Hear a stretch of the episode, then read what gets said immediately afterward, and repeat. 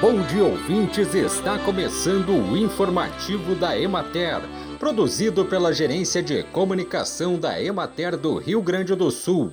A apresentação é de Matheus de Oliveira, na técnica José Cabral. Na regional da Emater de Bagé, na fronteira oeste, em Uruguaiana, áreas de produção de abóbora com irrigação estão apresentando bom desenvolvimento, ao passo que as áreas de produção de mandioca, em sua maioria não irrigadas, demonstram leve recuperação após as pancadas de chuvas registradas nessa semana.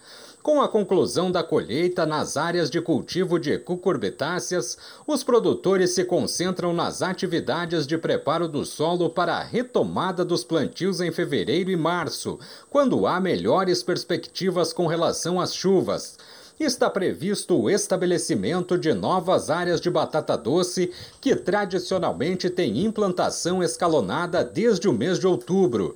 Na regional da Emater de Erechim, a semana foi marcada por chuvas de intensidade variadas, distribuídas nos diversos municípios da região.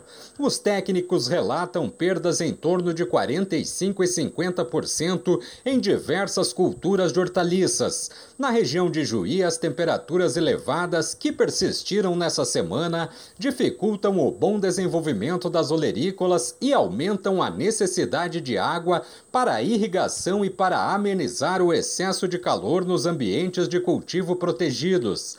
As folhosas, em especial a alface, apresentam crescimento mais lento e menor número de folhas, além de serem colhidas com tamanho menor e folhas pequenas para assegurar a boa palatabilidade.